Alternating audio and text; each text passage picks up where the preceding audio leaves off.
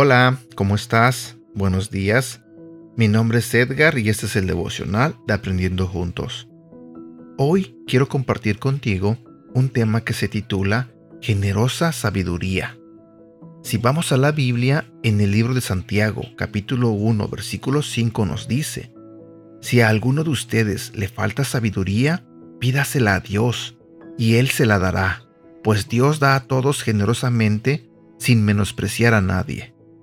Dios decidió adoptarnos como sus hijos con el propósito de que pudiéramos relacionarnos con Él y para que Él pudiera expresarse y bendecir al mundo a través de nosotros.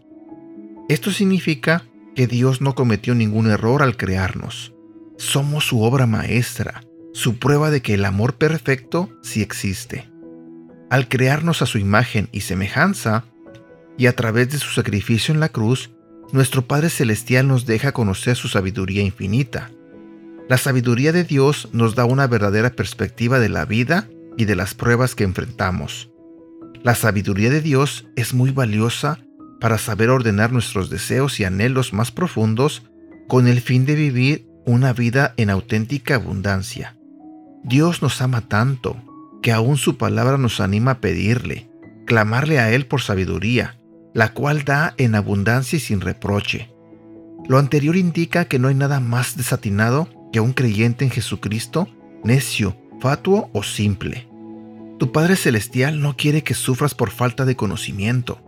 A medida que permitas que la palabra de Dios impregne tu mente y corazón, tu actuar y vivir te dará un fruto abundante de paz y gozo en el Señor. Pero también la sensatez y la cordura protegerán tus deseos y emociones, previniendo que te involucres en relaciones pecaminosas que destruyan tu vida y bienes materiales. Recuerda, la sabiduría de Dios te permitirá vivir en el centro de su voluntad, será fuente de protección y bendición para ti, y el lugar donde podrás acudir constantemente para hallar las respuestas a todas las situaciones y desafíos de la vida. Versículo para recordar, 2 de Corintios capítulo 5 versículo 20.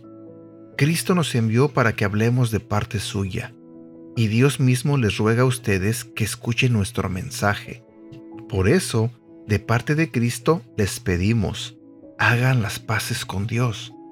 También quiero compartir contigo este otro versículo que se encuentra en el libro de Juan, capítulo 10, versículo 10. Cuando el ladrón llega, se dedica a robar, matar y destruir. Yo he venido para que todos ustedes tengan vida y para que la vivan plenamente. Estas fueron palabras de nuestro Señor Jesucristo. Bueno, aquí llego yo a la parte final de este devocional. Deseo de todo corazón que tengas un bonito día y que Dios te bendiga. Cuídate.